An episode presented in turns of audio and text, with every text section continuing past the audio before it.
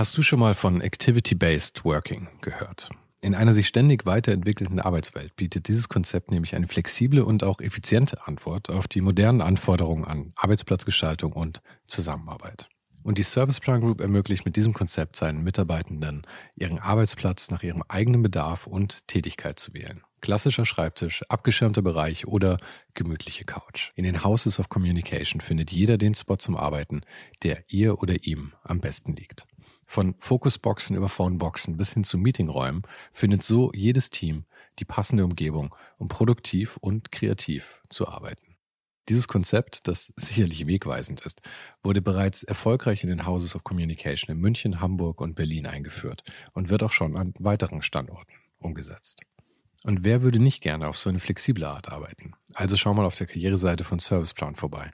Den Link dazu findest du direkt hier in den Show Notes dieser Folge. Und vielleicht kannst auch du dann bald schon in den Genuss von Activity-Based Working kommen. Also ich könnte ja auch mit meiner Reichweite hingehen und wahrscheinlich äh, das voll pushen und irgendwelche Produkte bewerben und bewerben und bewerben. Dann würde ich wahrscheinlich sehr viel Geld verdienen, aber ich würde mich dabei halt so schlecht fühlen und es würde mein... Also ich könnte es einfach nicht. Vor ein paar Monaten wurde ich gefragt, ob ich ein Panel für Gore-Tex hosten möchte, das von Keller X im Goldwyn Store in München ausgerichtet wurde.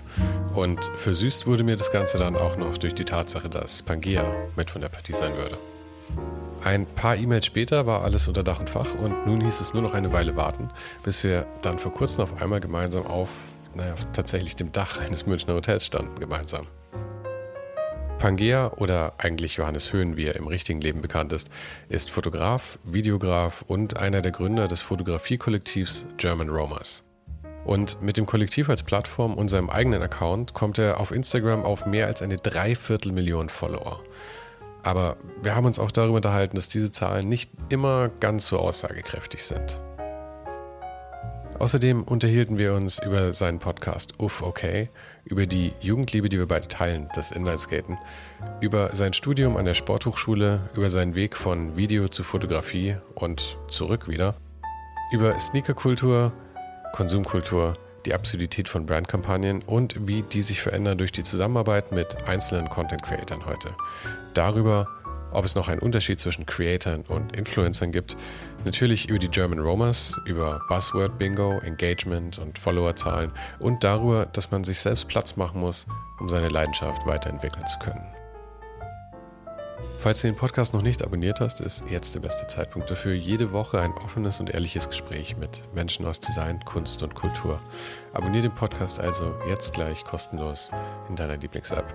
Und falls du auf Spotify oder Apple Podcast bist, freue ich mich auch sehr über 5 Sterne und eine positive Review. Und jetzt viel Spaß mit Pangea.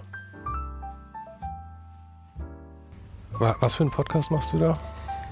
Ähm, ja, das ist eigentlich auch nur so ein kleines Seitenprojekt.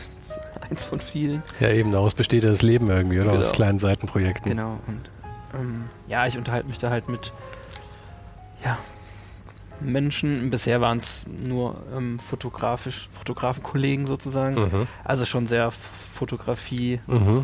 Schublade, sag ich mal, ähm, aber jetzt gar nicht technische Sachen oder so, sondern eher geht eher mir geht es eher darum, von den Leuten halt zu erfahren, was in deren Laufbahn oder, oder ähm, auf deren Lebensweg so Punkte waren, was die vor allem äh, inspiriert hat, Dinge so zu machen, wie sie es machen. Ja, ja. Also nach diesen Momenten zu ja. gucken. Ähm, ja, voll cool. Ich finde es auch viel besser, wenn diese Sachen so, das heißt besser, aber ich, ich mache es hier ja auch so, dass es, ich habe halt gerne irgendwie so mehr den menschlichen Teil irgendwie und dass man halt eben solche Sachen hört, die Inspiration und nicht nur immer ja. den Gear Talk. Wobei das natürlich auch immer spannend ist. Du musst auch immer mit rein, klar. ähm, ja. Genau. Es ist ja immer so, dass die, äh, was ich mir bei deinen Sachen jetzt, ich habe natürlich noch ein bisschen nachgeforscht und mir noch ein ja. paar Sachen ja. angeschaut. Und was mir da immer mehr gekommen ist, man hatte immer so für fremde Länder, es ist so exotisch und so toll und also mir geht so, ich habe da so ein Gefühl in der Brust dann, so mhm. leichte mhm. Aufregung vielleicht. Mhm. Und, und, das ist ja der Irrsinn, ja, das sucht man ja immer vielleicht, ja. also ich zumindest. Aber was dabei natürlich dann völlig flöten geht, ist, dass es vor der eigenen Haustür eigentlich auch total coole Sachen gibt. Ja. Und ich finde es halt super, dass man bei dir diese Sachen dann auch mal so, so episch dargestellt dann irgendwie sieht. Weißt du, so den Kölner Dom überm, überm Fluss mit der Reflexion und solche Geschichten. Ja. Und auf einmal eröffnet einem das andere Augen. War das für dich auch irgendwie so eine Motivation, damit zu beginnen oder was? Wie, wie, wie hat es begonnen überhaupt? Ähm, ja, also ich ich fotografiere auch sehr gerne im Ausland, so ist es nicht, ne? aber ähm, ich hatte halt meinen Weg zur Fotografie eigentlich gefunden über erstmal mein Sportstudium mhm. und da habe ich dann angefangen, ähm, ja, Events zu fotografieren, Menschen beim Sport und dann habe ich schon relativ früh angefangen, äh, Sneaker zu sammeln. Aber wenn wir schon so früh anfangen, lass uns ja. mal nicht so drüber bügeln, ja? Okay, ja. Du, äh, du, hast eigentlich Sport studiert, ja? Ja, genau. Und es gibt ja irgendwann so den Moment, wo man das erste Mal irgendwie so eine Kamera in die Hand nimmt aus irgendeinem ja, Grund. Wie, wie ist denn das überhaupt gelaufen? Weil ich finde, das ist ja immer so ein, so ein Sprung. Ja, also ähm, da muss man noch viel weiter zurück. Ähm, also ursprünglich habe ich eigentlich das Interesse oder mein Interesse wurde geweckt an solchen Geschichten durch, äh, durch Skaten früher als ah, Teenager. Da kommt der Kaffee. Nee, nee, bringe einfach super. Ja. Vielen, vielen Dank. Perfekt, danke dir. Ja, durch Skaten? Genau, ja. Ähm, also im, im Teenageralter Ende der, Ende der mhm. 90er, ähm, wo man dann damals die, die die äh, US-Boys äh, gesehen hat, die Videos auf VHS. Das war mhm. natürlich damals dann so der, der heiße Scheiß, den man nachmachen wollte. Wann war das? Du bist äh, Mitte 30 jetzt, oder? Ja, ich bin 86er Jahrgang, das heißt, 86. ich war dann so 14, 15. Mhm. Ähm, und da war halt, äh, wenn ich jetzt Skaten sage, meine ich halt Inline-Skaten, also so aggressive mit so Tricks machen und so. Ähm, das war halt so mein Ding irgendwie in der, in mhm. der Zeit und äh, da hat man eben dann die, die Videos von der, äh, aus den Staaten halt gesehen, damals noch kein Internet gehabt. Das war so die Inspirationsquelle Nummer eins und man wollte halt unbedingt also auch natürlich selbst dann solche Videos machen. Also das hat mhm. mich dann irgendwie schon so ähm, ja, sehr angetrieben. Damals hat man das natürlich total unbewusst einfach gemacht und hat dann geschaut, im Freundeskreis äh, tauchte dann aus dem Familienbestand eine, eine Videokamera auf. Ähm, die, man, die wir dann benutzen durften. Und so ging das halt einfach los, dass man halt angefangen hat, erste Berührungspunkte mit, mit einer Kamera an sich zu haben und überhaupt mit irgendwas, was damit in so eine kreative Richtung geht, dass man irgendwie visuellen Content erstellt. Aber ich überlege gerade, 86er Baujahr, ja. 14 Jahre alt, das heißt es war 2000, da gab es ja keine digitale Videokamera. Nein, nein, nein, das, das war alles VHS, auf Tape. Ja. Mhm. Alles auf Tape, ja. und äh, das war halt natürlich super experimentell, aber für uns gab es halt einfach nichts anderes die Schule und dann direkt skaten gegangen, Videos mhm. gemacht in unserem Dorf.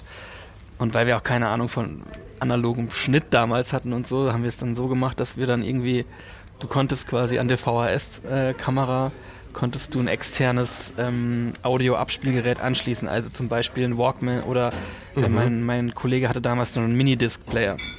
Das heißt, wir sind dann hingegangen und haben uns aus den Skate-Videos aus Amerika, weil es gab ja kein Internet, wir hatten ja. keinerlei Quellen. Das heißt, die Musik, die da benutzt wurde, wollten wir auch haben. Was haben wir gemacht? Wir haben uns quasi aus den VHS-Videos von den, äh, von den Amis quasi die Musik irgendwie runtergerippt. Dann hat mein Kollege das auf einem Minidisc überspielt, den Sound, und dann haben wir wiederum, sind dann äh, wirklich von Spot zu Spot gefahren haben und du musstest dann quasi auf Aufnahme drücken, parallel den Minidisc-Player betätigen, damit die Musik spielt sodass es quasi dann direkt mit auf Tape kam Aha. und dann hoffentlich den Trick relativ direkt beim ersten Mal gestanden und dann wieder äh, Kamera aus, Minidisplayer aus oder auf Pause mhm. und dann zum nächsten Spot und dann wieder so, also super, so absolut, One Take. absolut geil und ähm, aber das bringt einem ja vielleicht auch was Gutes bei, weil ey, ich glaube, viele denken ja irgendwie, alles digital nachbearbeiten, das ist irgendwie so, ist es viel einfacher. Aber digitale Nachbearbeitung ist so eine scheiß Arbeit. Das, ja, ja. Ich, ich finde oft ist es einfacher, das Zeug in der Produktion tatsächlich schon richtig zu machen einfach. Ja, wobei das jetzt ja natürlich schon so äh, sehr amateurhaft gewesen ist.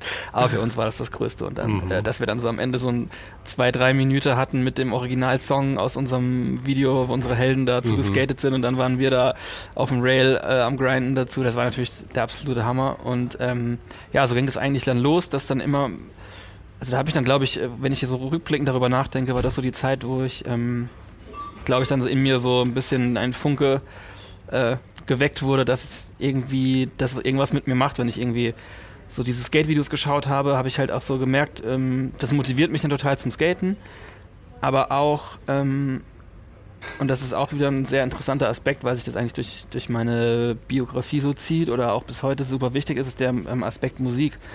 Also ähm, die Musik, die damals in den Videos stattgefunden hat, hat mich halt, hat halt eigentlich meinen Musikgeschmack extrem geprägt ja, auf jeden klar. Fall. Und ich höre bis heute eigentlich die Sachen und ähm, habe das natürlich noch viel weiter vertieft. Und ähm, weil es auch schon damals auch die Musik was mit mir gemacht hat, total. Also die hat in mir einfach schon krasse Emotionen hervorgerufen und, und ähm, dass die Musik, die du hörst, dann dich auch so wirklich pusht, das motiviert, auch aktiv zu werden und was zu machen. Und ähm, diese Kombination aus diesem, was man sieht und was man hört, das ist eigentlich so bis heute ähm, etwas, was ich finde, was mir den größten Antrieb gibt, für irgendwas mhm. zu machen. Ja, es ist auch, aber es ist halt so eine ganz neue, äh, also eine ganz neue Ebene, die sowas mit reinbringt. Ich meine, das erste Mal hast du halt Unterschied zwischen Fotografie und Video und dann ist aber das bei dem Video eben das, das, das, einfach nur die Auswahl von dem Sound. Du kannst ja, ja, so, ein, ja. so ein, ich meine, du könntest ja ein Skate-Video melancholisch machen ja. oder total, total hilarious. Einfach nur je nachdem, wie du steuerst, könnten ja, du könntest, wie sich jemand gerade ein Bein bricht, der kannst du untermalen mit Wagner oder du kannst es untermalen mit irgendwie, keine Ahnung, irgendwas Lustigem, ja. Wird ja, wird ja, also wie gesagt, ähm, ist ja ein ganz eigenes Genre, Extremsportvideos, mhm. äh, gibt es ja auch von bis, alles mögliche, alle Richtungen. Und ähm, so ist es ja bei allem eigentlich. Also ja. Jeder Film hat seine eigene Filmmusik und äh, geht in verschiedene Richtungen. Also ja. Und wie, wie lief das dann? Gab es dann erstmal eine Pause zwischen den Skate-Videos und bis es dann weiterging damit? Also du hast dann genau. deine Schule gemacht, hast dann irgendwann Sportstudium angefangen? Genau, kann man so sagen.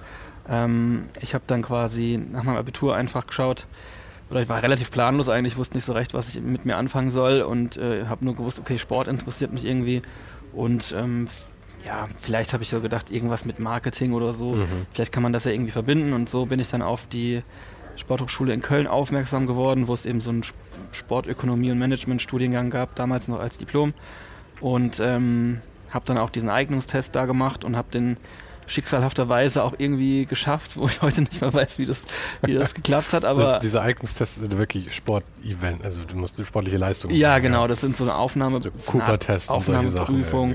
Du musst da quasi 20 Disziplinen ähm, oh, machen wow. und da 19 musst du hinbekommen. Einmal darfst du quasi verhauen. Mhm. Ähm, ja, ist ähnlich wie so eine Aufnahmeprüfung in der Polizeischule oder so, wo man mhm. ja auch sportlich sich betätigen muss.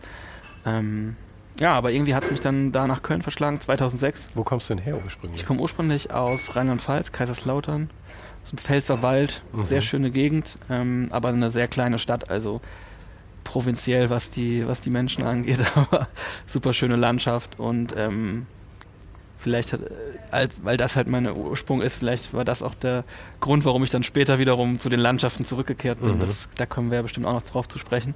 Aber dann bin ich erstmal nach Köln, äh, 2006 zum Studieren, genau.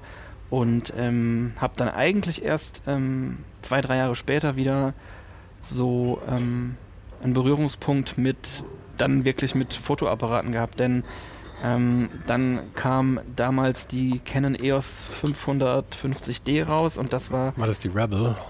Auf amerikanischem Markt hieß die Rebel mhm. T2i oder so. Und die konnte eben äh, filmen. Ach, konnte die schon filmen? Genau, und, ah. und das war eben für mich der, der Berührungspunkt, weil ich eigentlich bis dahin immer nur alles, also ich habe auch weiter Skate-Videos gemacht, äh, habe, wie gesagt, angefangen, so Sportevent-Filme zu machen und sowas. Konnte Aber jetzt, hab, sorry, jetzt muss ich nochmal kurz sagen, konnte die echt schon filmen?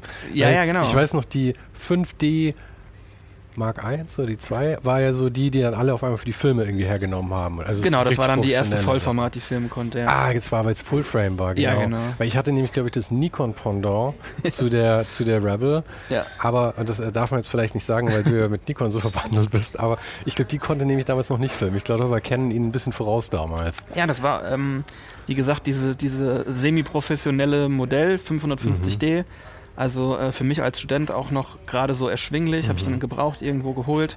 Ich glaube 500 Euro hat die damals gekostet. Und das war, ähm, ich glaube, jeder, der schon jetzt vielleicht ein bisschen länger da mit, mit Video zu tun hat, wird das wissen, dass das dann so ein richtiger, schon so ein kleiner Game-Changing-Moment war, dass man dann plötzlich so Fotooptik hatte und konnte damit aber Videos machen. Also das, heute ist es halt gang und gäbe. Also heute kannst ja, du, kriegst du Tiefenschärfe mit, mit deinem iPhone hin, aber damals war das halt nur mit aufwendigsten Apparat, Apparaten zu, zu schaffen oder halt mit unfassbar teuren Kameras. Und ja, das war halt eben so diese Kinooptik wirklich. Genau. Ohne genau. Kino-Equipment. Du brauchst halt, Ganz du musstest genau. einen Tausender investieren in ja. irgendwie ein 50 mm 1.8er halt. Genau, plus, das, genau plus, das. Und halt diese eine Kamera und dann hast dann halt echt schon 18 Akkus und dann hast du es halt irgendwie gehabt. Coolen Look hinbekommen und ähm, da war ich natürlich auch Feuer und Flamme für und deswegen hatte ich mir dann diese Kamera geholt und dann ähm, aber auch relativ schnell gemerkt, dass mir das Fotografieren eigentlich auch super viel Spaß macht. Weil ich dachte dann, okay, ich habe jetzt die Fotoapparat, dann kann ich damit ja auch eigentlich ein bisschen knipsen und mhm. so ist, da ging es dann los, dass es dann so umgeschwenkt umge ist in Richtung Foto. Mhm. Also ich habe dann ähm, nicht mehr nur einen Fokus auf Video gehabt, sondern habe angefangen zu fotografieren und äh, zu der Zeit halt auch schon äh, Sneaker gesammelt, damals vor allem äh, Jordans und Basketballschuhe, ähm, aber auch schon so Air Max Running Geschichten und so und ähm, hatte dann einfach auch, äh, da gab es damals so Facebook-Gruppen, wo man so What's on your feed today hieß das und so. Mhm. Das hieß, heißt, da waren dann quasi viele Menschen in diesen Gruppen, die dann äh, täglich gepostet haben, was sie für Sneaker tragen. So, ganz einfach, ganz simpel gesagt. Und da gab es halt auch ein paar Leute, die haben ja nicht nur quasi uninspirierte schlechte Bilder gemacht, sondern es gab auch ein paar äh, Leute, die haben wirklich sich sehr viel Mühe gegeben und haben ihre Sneaker dann auch in, äh, sehr cool inszeniert und das hat mich dann auch irgendwie inspiriert zu sagen, ähm, ich möchte irgendwie fotografieren, aber ich weiß gar nicht so recht, was ich fotografieren soll. Mhm. Ähm, ja, dann kann ich ja auch meine, meine Sneaker einfach ablichten sozusagen. Da, da muss ich kurz dazu sagen, ja. du hattest neulich, in, äh, oder ich weiß nicht, ob es neulich war, aber irgendwann Adobe Talk. Ja. Und den habe ich mir, hab mir nochmal angeschaut mit einem, mit einem Kumpel von dir, Max, Max ja. Mönch. Ja, ja. Und ähm, da hast du auch ein paar von den ersten Fotos gezeigt. Ich will jetzt nicht sagen, dass die schlecht waren, ja, mhm. aber man sieht diesen Experimentiercharakter so, ja. so krass. Auch natürlich so das mit der Tiefenschärfe und dann auch die ersten Fotos noch. Der Schuh füllt einfach 100% des Fotos genau. aus und sowas. Und das, also ich kann nur empfehlen, dass wenn, wenn sich irgendwie für deine Arbeit interessiert, sich die Sachen auch mal anzuschauen. Ich finde es ja. schön, so, ein, so, ein, so einen Progress zu sehen in ja, so das, Arbeit. Ja, den kann man auf jeden Fall erkennen. Ähm, wie gesagt, ich hatte das ja auch nicht irgendwie gelernt, sondern es war alles einfach Learning by Doing, nach Gefühl. Ähm, dann hat man irgendwo aufgeschnappt, okay, mit dem 5018, das kostet nicht viel und damit kriegst mhm. du so einen mhm. coolen Look hin. Dann so Sachen, die schnappt man dann auf und probiert es halt aus und macht. Und ähm, aber so hat sich das dann stetig eigentlich weiterentwickelt, dass ich irgendwie ja, Schuhe fotografiert habe, Sneaker fotografiert habe und da immer mehr mich ein bisschen reingefuchst habe und immer mehr auch äh, ja, Interesse daran gefunden habe, mir Kompositionen zu überlegen, neue Bildideen umzusetzen, irgendwie die Geschichte der Sneakers mit Hilfe meiner Bilder zu erzählen, weil das ja am Ende des Tages ähm, auch, glaube ich, das ist, was den Leuten dann an meinen Bildern so gut gefallen hat, dass es eben nicht nur ein cooles Sneakerbild war, sondern ich vielleicht weil jeder Schuh, oder nicht jeder Schuh, aber zu der Zeit, wenn da eine Kollabo rauskam, ähm, hat die ja meistens eine Geschichte dahinter. Also, und das ist ja was, was dann Sammler gerne, also weswegen man auch den Schuh mhm. haben will. Geht was ja waren denn damals so diese heißen Kollabos? Weil das war ja eigentlich ja. noch, ich meine, die Hochzeit von diesen ganzen Kollaborationen ist ja ich meine, könnte man vielleicht hält, sagen, ist jetzt, aber. Hält ich, bis heute an, also ja, seit Jahren. Es wurde immer nur Superlativ genau. über Superlativ. Ja, ja. Ich meine, da werden wir heute Abend bei dem Talk sicherlich auch drüber reden, weil Gore ja auch eine Menge so mhm. Kooperationsgeschichten macht und so. Und du hast auch eine sehr coole Jacke heute an von, ähm, äh, musst du nachher noch was zu erzählen, genau. aber Gore-Tex North Face, irres Teil. Ähm, aber was waren, waren denn damals so die, die, die Also ich rede jetzt so in einem Zeitraum 2010 bis 2013 und das war mhm. eigentlich so die Zeit, wo ähm, muss man sagen, wo das erst aufkam mit so Sneaker-Kollabos mhm. und da war ja der größte Name im Game eigentlich Ronnie Feig. Okay, Kith. Ähm, genau, heutiger Eigentümer und Gründer von Kith, die ja mittlerweile viele Stores haben weltweit mhm. und auch immer noch extremst an erster Stelle sind, was Kollabos angeht. Aber damals hat er so mit seinen Essex-Kollabos, glaube ich, da so richtig, Ach, stimmt, die Essex war so richtig was ersten. losgetreten und das war so wirklich damals ähm, der absolute Hammer. Das Zeug, was man ja. haben wollte, wofür die Leute gecampt haben vom Store. Stimmt, und Aber dann gab es so diese John Staple, James Staple. Jeff Staple, ja. Jeff Staple, die gab es genau, so diese Pitchen. Pitchen da auch so die Zeit, gell? Ja, ich glaube, der kam sogar noch ein bisschen früher. Okay. Ja. Mhm. Also da um den Dreh ging es dann halt los. Ich meine, was man da auch nicht, äh, nicht unerwähnt lassen darf, sind die ähm, ersten Kollabos von Hikmet, der damals Soulbox hatte, also ein Laden in Berlin, Sneaker Store in Berlin. Soulbox? Genau, Soulbox. Äh, gibt es ja auch, also ich habe in Berlin bin ich neulich in einem vorbeigelaufen und hier in München gibt es auch einen. Genau, aber äh, ist, also gehört heute nicht mehr Hikmet, sondern okay. äh, wurde, wurde geschluckt von einem großen Konzern sozusagen. Aber damals war er noch quasi äh, Inhaber dieser, dieses äh, coolen Berliner Stores und der hat auch wirklich als einer der allerersten wirklich Kollaboration mit äh, New Balance gemacht. Mhm. Und die sind auch legendär bis heute und ähm, da muss man auf jeden Fall dem auch Credit geben dafür, weil es wirklich äh, ahead of his time auf jeden Fall war. Also mhm. Und in Deutschland. Ja, ich meine, das ist ja auch nochmal, ich meine, so Kollaborationen kommen ja. ja. irgendwie mal aus Amerika. Ja. So, so ging das los und das ähm, war auf jeden Fall eine coole Zeit und äh, ja, will nicht zu sehr auf dem Sneaker-Thema hängen bleiben, aber ähm, da hat sich ja bis heute natürlich einiges geändert. Also wie du selbst sagst, dieses ganze Kollabo-Ding wurde ja ad absurdum geführt. Heute mhm. kollaboriert jede Firma mit jeder x-beliebigen anderen Firma. Also, ähm, aber nach wie vor finde ich, wenn es eine coole Idee ist, eine coole Story und irgendwie ein cooles Match, kann eine Kollaboration immer Besonderes was Besonderes sein. Ja, voll. also das, es war zwar nicht mit Sneakers, aber ich habe, ähm, ich hab, boah, ist schon eine Weile her, von einem Dreivierteljahr oder so, habe ich Donald Schneider getroffen in Berlin. Der ist ähm, Art Director und äh, ich hoffe, ich sage jetzt nichts Falsches. Ich, ich habe hab ein Hirn wie ein Sieb. Aber ähm, wir haben uns eine ganze Weile unterhalten und da ging es eben, ähm, das war Folge, ich weiß nicht, Folge 15 oder sowas. Aber die musst du dir mal anhören, weil der hat nämlich ähm, bei H&M diese Koloration mit Karl Lagerfeld angestoßen und das ah, war ja irgendwie so weiß nicht, 2000 oder sowas rum. Krass. Und das war so, waren so mit die ersten von diesen Sachen. Und dann mit Jeff Koons und sowas auch. Und das war ja dann, das hat ja dann auch so diese Sneaker und so überall so übergeschwappt irgendwie. Und dann ging es ja immer weiter. Ich glaube so, also wo es dann am crazysten, oder die crazysten Sachen sind irgendwie Supreme und Louis Vuitton oder Gucci und North Face oder sowas, wo du irgendwie denkst, what the fuck, ja. ja. Also die, ich finde es auch cool. Ich mag diesen, diesen, äh, diese Mischung auch gerne halt, von diesem High-Low oder dann auch eben so Welten zusammenzubringen, so dieses Funktionelle und dann irgendwie das. Ja, es ist auf jeden Fall ähm, Lifestyle. oft spannend, oft albern ja, ja. und übertrieben, aber. Ähm Meine Freundin hat beinahe geweint, als sie in Raffle nicht gewonnen hat für Nike und Ben Jerry's diese. Ah, okay. Ja, ja, ich hab den zu Hause. Hast du ihn? Ja. ja, super. Den, ähm, den hätte sie so gern gehabt, aber es hat nicht, hat nicht sollen sein.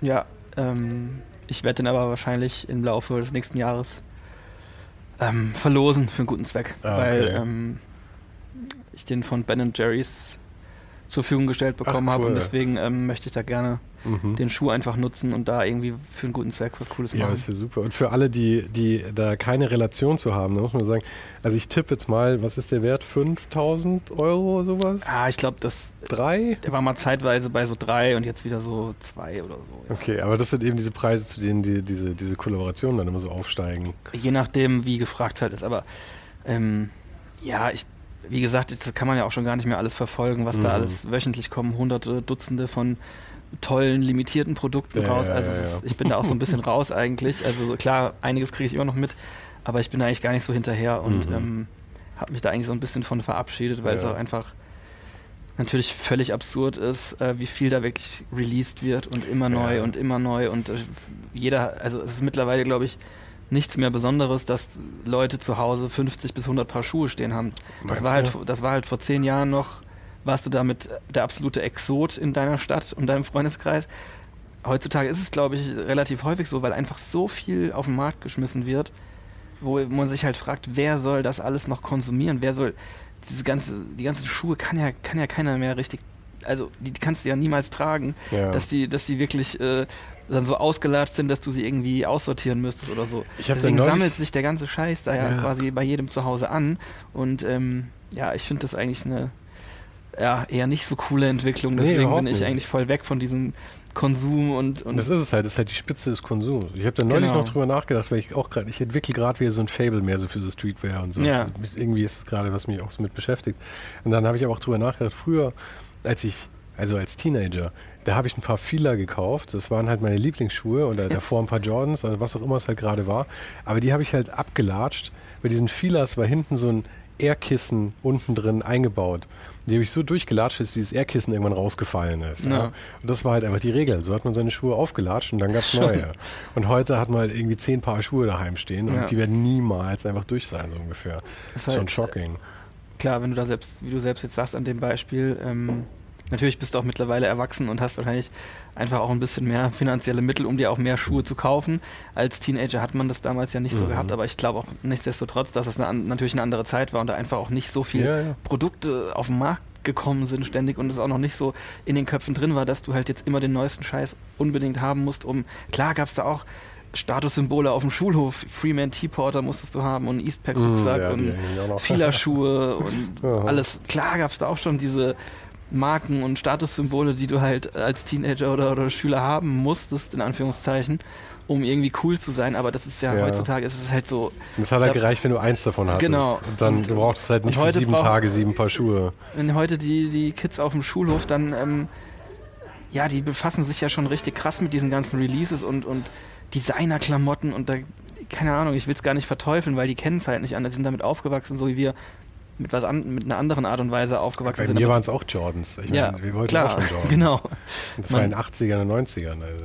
Deswegen meine ich, es ist einfach nur um ein Vielfaches krasser mhm. jetzt, was es an Produkten und tollen Statussymbolen gibt, die man, ja. die man haben möchte, ja. Aber dann kann man ja sagen, du hast dann ähm, auch gleich angefangen für den Teufel zu arbeiten, für den Kommerzteufel. Sozusagen. Weil du bist dann ziemlich schnell, ähm, und ich weiß nicht, ob es schnell war, aber dich hat dann ähm, Snipes, was Snipes? Ja, genau. Die haben dich dann ja tatsächlich mal angesprochen und gesagt, hey, magst du für uns nicht Fotos machen? Genau. Oder?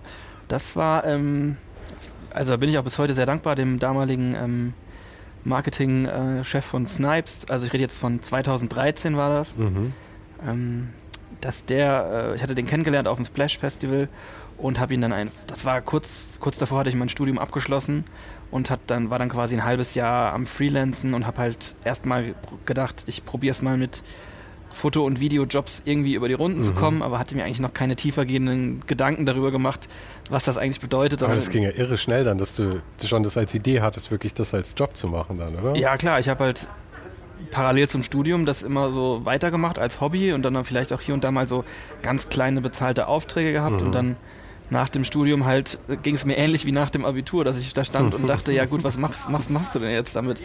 Ähm, also ich hatte jetzt nicht die Motivation, mich in einer Marketingagentur zu bewerben mhm. oder bei einem Sportverein oder so, sondern ich habe halt da schon, glaube ich, gemerkt, ich möchte eigentlich das machen, was mir am meisten Spaß macht und kreativ mich ausleben und das ist fotografieren und, mhm. und, und Filme machen ähm, ja, Filme machen klingt jetzt hochtrabend, aber irgendwas in dem Feld halt ja, irgendwie ja, so machen. Und, ähm, Dann sagen wir doch erstmal Filmchen machen. Filmchen. Ich würde sagen, heute mittlerweile machst du tatsächlich Filme, würde ich sagen. Aber damals. Ah, ich weiß nicht, ich weiß nicht. Da gibt's, also in meinem Netzwerk gibt es Leute, mit denen ich dann zusammen Filme mache. Ja, das schon, aber es klingt für mich auch immer noch viel zu.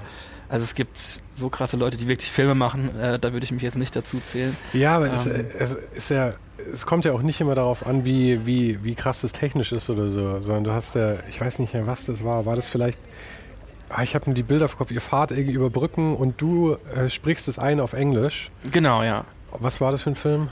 Das war wirklich ein freies Projekt. Mhm. Ähm, das ist eigentlich eine, eine, Story für einen eigenen Podcast wahrscheinlich, das, äh, aber ich versuche es mal kurz runterzubrechen.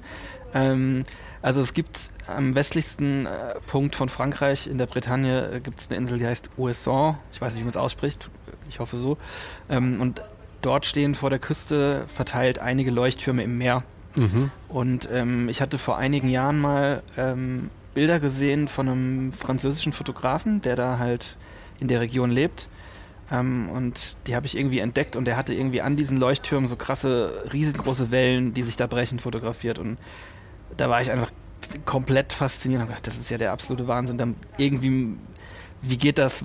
Warum? Was? Von wo hat er das fotografiert? Es war ähm, die Fragen, die man sich dann so eben stellt, wenn man mhm. sowas entdeckt. Und äh, habe dann nach kurzer Recherche rausgefunden, okay, das ist da bei der Insel, diese Leuchttürme, alles klar. Und habe aber dann nicht so ganz verstanden, wie er die Bilder gemacht hat, weil der relativ nah dran war. Mhm. Und dann irgendwann gemerkt, ach, okay, der ist, hat es aus dem Helikopter gemacht. So. Ähm, wie gesagt, das war vor einigen Jahren, dass ich das schon entdeckt hatte, aber dann hatte ich es eigentlich für mich selbst eigentlich abgeschrieben, dass das jemals passieren wird, weil, okay, ich müsste da nach Frankreich, ich müsste irgendwie mir einen Helikopter organisieren. Äh, wie soll, what the fuck, so, okay, wird wahrscheinlich für immer ein Traum bleiben, so. Ähm, doch dann, ähm, ja, kam der, ein schicksalhafter Tag, ich weiß das Datum nicht mehr genau, aber ich könnte es in meinen Instagram-Nachrichten äh, verfolgen, dass ähm, ein Fotografenkollege, der Bastian Werner, ist sein Name. Ähm, der ist halt der absolute Wetterfreak. Also seine Fotografie ist auch komplett, also er nennt es selbst, glaube ich, auch Wetterfotografie, weil er halt, ähm, er fotografiert halt Landschaften, aber immer nur in ganz besonderen Wettersituationen. Also der, also ich jetzt zum Beispiel auch, ich, ich gehe eher so vor, dass ich sage, ich möchte einmal an dem und dem Spot mal Bilder machen und dann gucke ich, dass ich irgendwie meinen Zeitplan so lege, dass ich mal irgendwann dahin komme und mhm. nehme nehm dann mehr oder weniger das Wetter so, wie es ist. Was natürlich äh, ja nicht ideal ist. Er macht es halt genau andersrum. der guckt sich erst das Wetter an und hat dann so quasi äh, auf seiner Map, sage ich jetzt mal, die Spots und sagt dann, ah, okay, da passiert das und das, dann also fahre ich da hin und mache das. Mhm. Äh, was natürlich im Umkehrschluss bedeutet, dass er sehr viel auf Autobahnen unterwegs ist, weil das oft, wie das Wetter so ist, spontan äh, musst du sein. Das heißt, äh, der fährt dann auch gerne mal die ganze Nacht durch, um dann ein gewisses Wetterphänomen irgendwo anders äh, ablichten zu können. So, äh, egal, auf jeden Fall ist der da auch super fit und er schreibt mir dann plötzlich, ähm, diese Nachricht und sagt, und die, ich glaube, es war nur die Frage, wie spontan bist du? Mhm. Fragezeichen. Mhm. Und ähm, ich dann so, ja, kommt ganz drauf an. Also eigentlich bin ich nicht mehr so spontan in meinem Alter, aber lass mal hören, worum geht's. Und dann ähm, kanntest du ihn schon? Ja, wir kannten uns aber nur über über Social Media ein bisschen. Mhm. Also privat, persönlich noch nie gesehen. Ähm, wir sind uns gegenseitig gefolgt und aber jetzt noch nie wirklich große Berührungspunkte gehabt. Ähm, aber ich glaube, aus irgendeinem Grund hat er, hat er gedacht, ich wäre ich wär jemand, jetzt jemand, mit dem er diese Mission angehen könnte. Mhm. So, auf jeden Fall ähm, hat er mir geschrieben, wie spontan bist du? Ich so, ja, lass mal hören, worum geht's?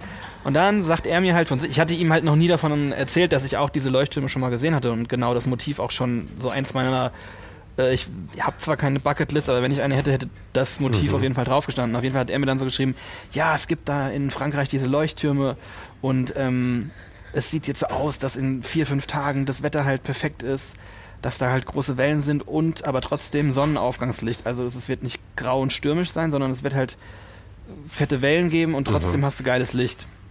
So, und dann hat er mich natürlich sofort gehabt, weil ich dann gesagt habe, was für ein krasser Zufall. Ich, hab, ich träume davon schon seit zwei, drei Jahren davon. Ähm, also ich wäre auf jeden Fall nicht abgeneigt, was, wie sieht der Plan aus sozusagen.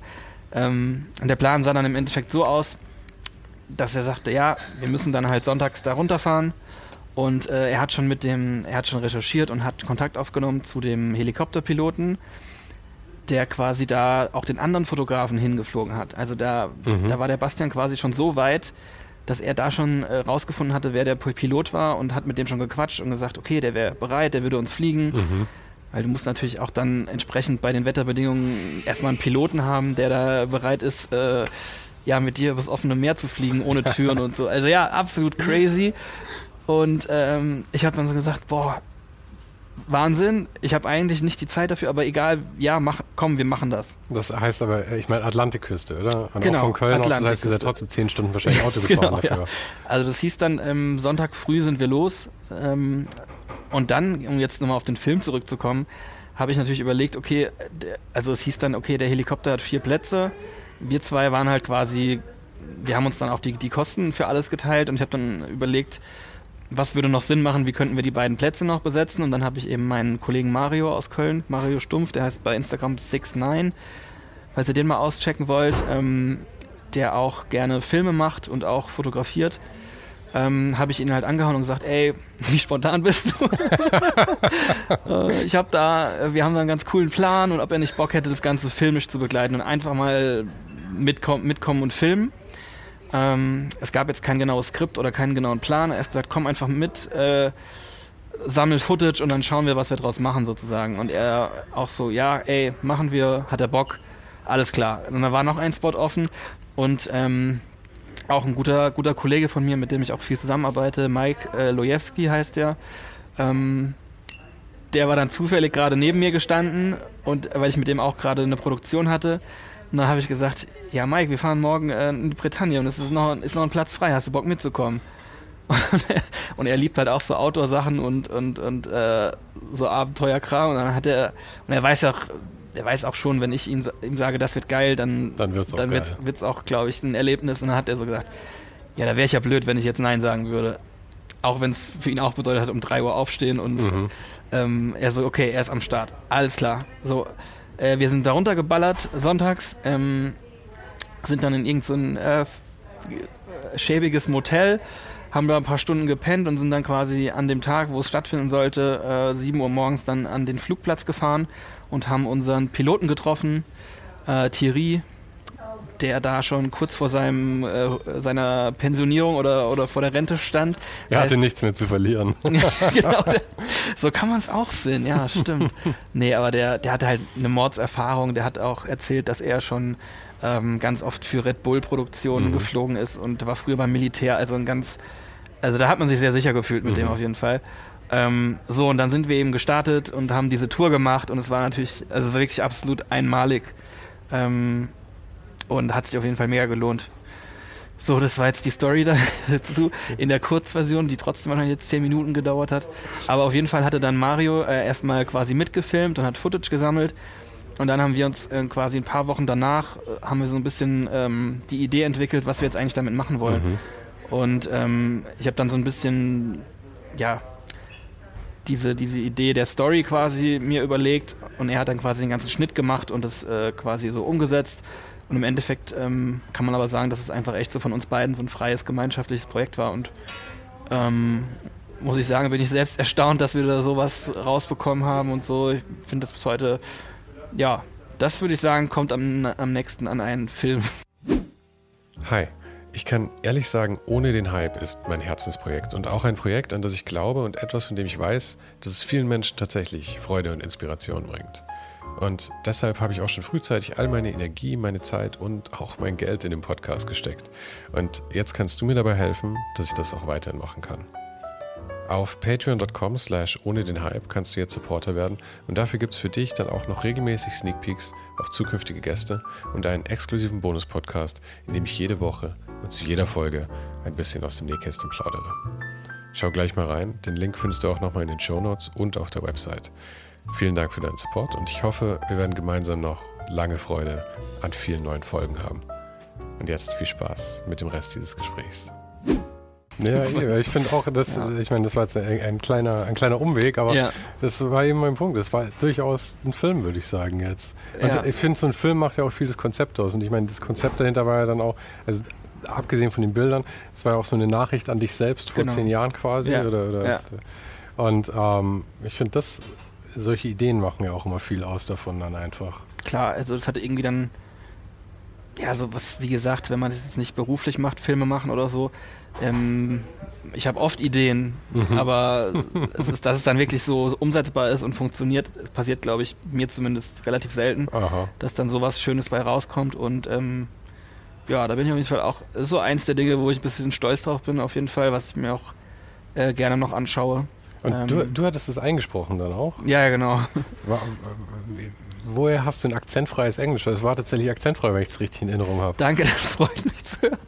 Ähm, keine Ahnung, ich habe äh, da, wo ich aufgewachsen bin, Kaiserslautern ist sehr nah bei Rammstein, da ist die größte Airbase äh, außerhalb mhm. der USA, also Stationierungen von äh, US-Soldaten und Militär. Also viele amerikanische heißt, Freunde. Genau, ich hatte früher wieder meine Skate-Zeit zurückzukommen. In unserem Wohngebiet wohnten auch viele Amerikaner und unser, einer meiner besten Freunde damals war auch Amerikaner und ähm, so hatte man da schon oft Berührungspunkte mhm. zu der Sprache. Und ich habe dann einfach ehrlich gesagt durch das Schulenglisch das irgendwie, ja, wahrscheinlich auch dann unterbewusst durch die Musik, die man hört und so, das alles so ein bisschen aufgenommen und ähm, ja, ich würde jetzt wirklich nicht sagen, dass ich ein akzentfreies Englisch spreche, aber ähm, ich glaube, es klingt für Native Speaker für einen Deutschen ganz gut. aber der, der Wortschatz ist auf jeden Fall noch ausbaufähig, ah, okay. das merke ich immer ja, wieder. Ja, aber es, es, klang wirklich gut. Also ich habe es mir jetzt nicht unter dem Aspekt durchgeschaut, aber ich weiß, dass ich irgendwann mir gedacht habe, oder Nee, danach habe ich dann, ich habe dann gehört, dass du es eingesprochen hast. Und dann habe ich mir gedacht, uh, es, es klang sehr akzentfrei für Ja, mich. cool, dann ist es ja cool. Dann ich werde es ja nochmal anschauen und ich werde es akribisch beurteilen, ob es wirklich akzentfrei ist. Das ist ein gutes war. Feedback, weil das wäre ein bisschen cringe, neudeutsch gesagt, wenn man da jetzt so ein... Das so eine, Jugendwort des Jahres, Ja, deswegen, ja? deswegen ja, habe ich es gerade so exponiert hier äh, gesagt. Ähm, ja, es wäre auf jeden Fall ein bisschen unangenehm, wenn es jetzt dann so ein schlimmes, akzentmäßiges Englisch gewesen wäre. Ja, so. ja, aber hat irgendwie alles ganz gut gepasst, auf jeden Fall, ja. Ja, und ähm, also ja, da hatten wir, haben wir jetzt einen kleinen, kleinen, kleinen Exkurs, Exkurs gemacht. Ja. Aber eigentlich waren wir bei äh, Snipes, warst oh, du ja, noch ja, quasi und hast ähm, für die dann Content generiert, ja? Also so ist es ja. Genau, da was war dein, was war dein, dein, dein, dein Jobtitel bei denen dann oder wie, wie läuft es? Ich meine hatten die, wie haben die das davor gemacht? Hat irgendwer die Fotos geschossen? Hatten die schon jemanden davor, den du abgelöst hast? Oder? Genau, das ist halt ähm, sehr spannend, finde ich, weil, äh, wie gesagt, 2013, das war sozusagen kurz bevor Sneaker so ein richtiger Mainstream-Hype geworden sind. Und da war, ohne jetzt, das soll jetzt gar nicht irgendwie selbstverliebt klingen oder irgendwas, aber ich glaube, ich war wirklich der erste Sneaker-Fotograf, der da bei so einem Unternehmen angestellt wurde oder dafür da war, mhm. Sneaker für Social Media zu fotografieren.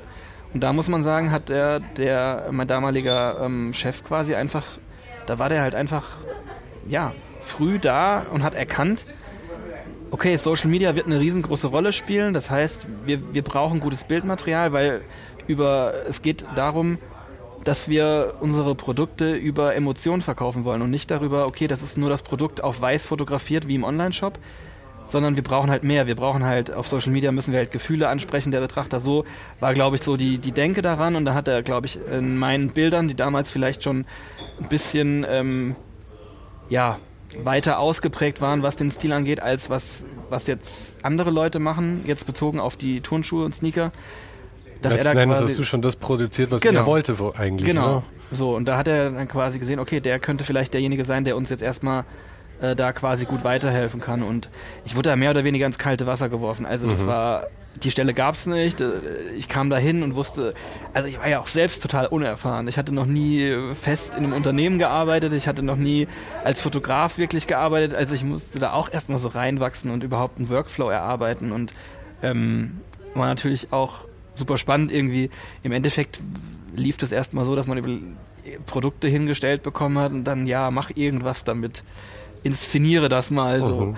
Ähm, ich meine, auf der einen Seite irgendwie Druck, so wie eine weiße Seite vor sich ja, zu haben. Auf der anderen Seite natürlich auch toll, du hast einen Spielplatz, gell? du kannst machen, schon, was ja. du willst damit jetzt. Voll. Ähm, ja, und so hat man, habe ich die Herausforderung dann einfach angenommen und habe äh, das Beste daraus gemacht. Ich habe das aber von vornherein irgendwie äh, schon unterbewusst gemerkt, dass ich das nicht Vollzeit machen will. Deswegen habe ich immer schon 20 Stunden die Woche nur gemacht. Weil ich irgendwie auch ähm, gemerkt habe, ich will auch noch Luft für andere Sachen haben. Ähm, und das war, glaube ich, eine sehr, sehr gute Entscheidung. Also äh, das sage ich auch immer, wenn, wenn, wenn mich Nachwuchs-Hobbyfotografinnen äh, fragen, ähm, wie, hast, wie kann ich anfangen, damit Geld zu verdienen. Ähm, Finde ich das eigentlich ein, immer den super Tipp, dass man entweder versucht, ähm, einen festen Job, der gar nichts mit Fotografie zu tun hm. hat, äh, in Teilzeit aber zu bekommen. Sagen wir mal 20 Stunden Anstellung, womit du deine Fixkosten zahlst und dann aber lass dir auf jeden Fall die Luft für deine Leidenschaft und um das weiterzuentwickeln ich glaube, das ist ein guter Rat. Und ähm, ja, bei mir war dann halt quasi, ich konnte schon das machen, was meine Leidenschaft ist, aber ich habe irgendwie auch schon gemerkt, ich kann jetzt nicht 40 Stunden die Woche nur Produkte inszenieren, das ist dann auch... Man brennt sich ja auch aus dann ja, irgendwie. Voll. Und auch selbst die 20 Stunden waren natürlich oft viel mehr. Konntest du keinen Sneaker mehr sehen am Ende. Nee, klar. ähm, also das geht, äh, du bist dann trotzdem im Hamsterrad, ja. Mhm. Auch wenn es nur 20 Stunden die Woche sind, aber trotzdem hängst du dann da drin und du investierst ja oft viel, also genauso viel Gedanken da rein und kreative Energie musst du reinstecken. Ähm, aber ja, kurz danach ist das dann komplett explodiert. Snipes ist riesengroß geworden, Sneaker allgemein, überall haben neue Stores aufgemacht. Und dann fand ich auch sehr interessant zu beobachten, dass dann relativ schnell danach, äh, nachdem ich da angefangen hatte und auch dann, ich hatte, konnte dann auch relativ schnell noch einen Kollegen dazu holen, der mit mir dann zusammen das gemacht hat, weil es einfach viel Bedarf war an Bildmaterial. Und man hat dann einfach gemerkt, okay, äh, alle Stores fangen jetzt an und erkennen das Potenzial in, in ihren Social-Media-Kanälen und haben die alle angefangen, sich so Teams aufzubauen, die dann wirklich nur Content für den mhm. eigenen Store kre äh, kreieren.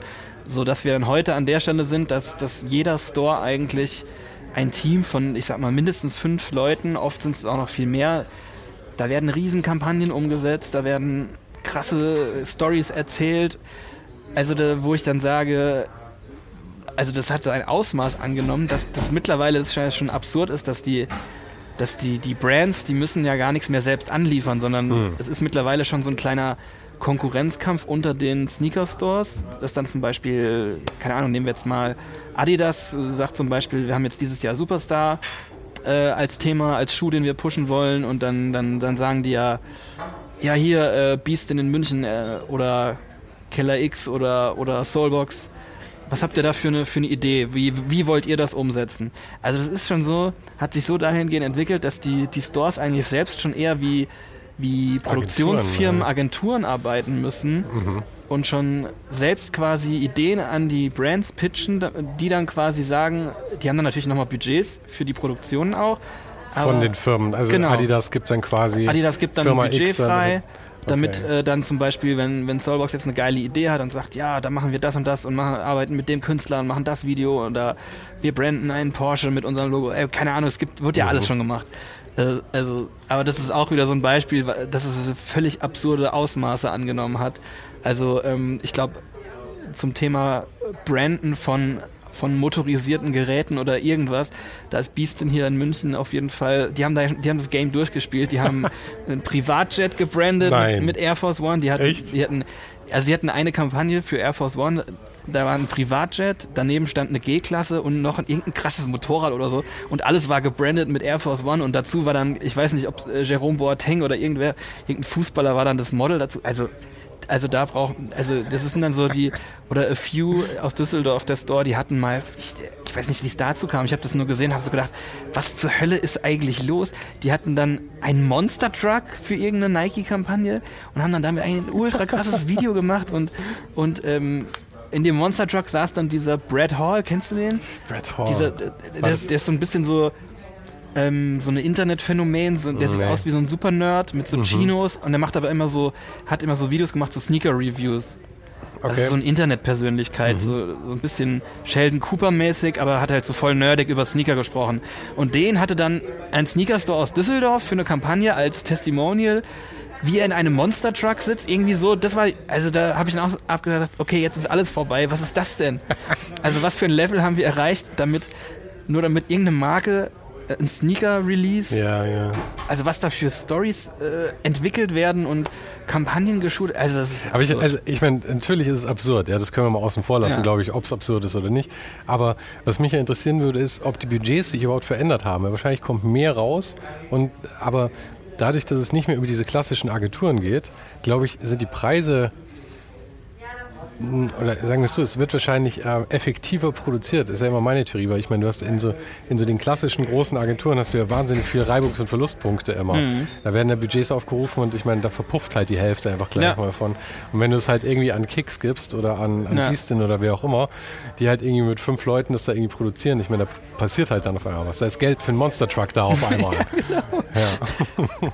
ja. also da stecke ich natürlich jetzt nicht äh, genau hinter den Kulissen drin, wie Also auch nur meine, was ich, was ich ja, vermute. Ich würde, ich würde es auch so vermuten. Das ist, das shiftet einfach. Also äh, auf dem Level natürlich, aber äh, auch ganz allgemein, was Agenturen und das Thema Produktion angeht, mhm. ist ja auch super spannend, wie sich das entwickelt. Also da, das merke ich ja auch selbst in, mein, in meiner Arbeit, dass das ähm, immer mehr dazu geht, dass Firmen direkt den Kontakt zu, äh, ich nenne es jetzt einfach mal Creatoren suchen, die halt auf Social Media sind. Also, weil die, was ich feststelle, ist, dass die, die Firmen immer mehr erkennen, ähm, die brauchen die Agenturen oft gar nicht, weil ähm, natürlich gibt es nach wie vor riesengroße Werbeproduktionen, Werbefilme, Hochglanz, TVCs und so weiter. Ähm, da wirst du auch nach wie vor, glaube ich, nicht um eine Produktionsagentur und Firma rumkommen. Aber der Content wird halt schnelllebiger, die brauchen immer mehr. Und dann glaube ich auch, dass die Entwicklung dahin geht, dass, es, dass sie merken, ähm, lass uns doch mit den Leuten direkt arbeiten. Ähm, und wir können unkompliziert, schnell, oft neuen Content bekommen. Ja, und also ich will jetzt nicht zu zynisch sein, aber ich glaube, dass der Geldfaktor da schon auch eine Rolle spielt, weil ich meine, du kannst, ja, ähm, du kannst eine Menge Creator oder ich meine, sagen wir mal ehrlich, in dem Fall sind es Influencer dann, also worauf es hinausläuft dann. Das ist zwar immer so ein dreckiges Wort, aber das ist aber die Funktion dann. Ähm, also kannst du eine Menge bezahlen, bevor du an, an, ja. an die alten TV-Budgets rankommst. Auf jeden ja? Fall. Und ich meine, viele von den Jungen, ich glaube, da, ich meine, das wird bestimmt auch ein bisschen fies sein, da wird bestimmt weniger Geld fließen, als vielleicht eigentlich angebracht wäre.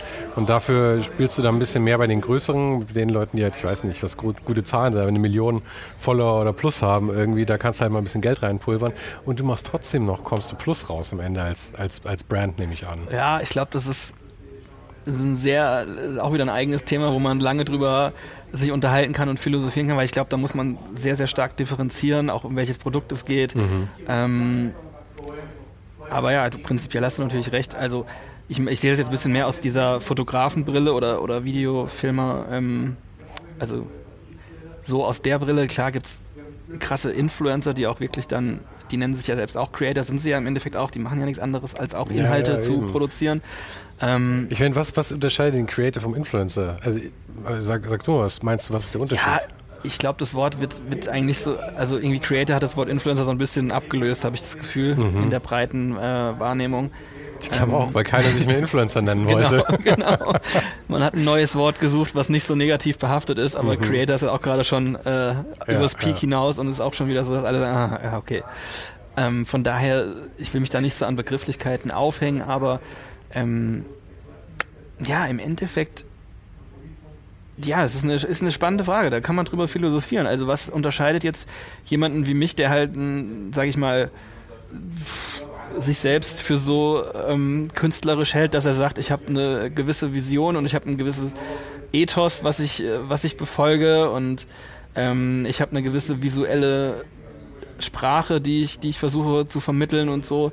Ähm, was unterscheidet mich jetzt von, von, von, einer, von einem Influencer, der halt am Tag drei äh, Fashion-Outfits postet, wie er einmal quer über die Straße läuft oder so. Mhm. Im Endeffekt hat er auch Inhalte produziert, ja, die, ja, die eine, eine Community ansprechen und. Und, und ich ähm, finde, da ist auch kein Unterschied. Ich bin jetzt, nee. mal, ich bin jetzt ja. mal so frech, dir die Frage zu beantworten.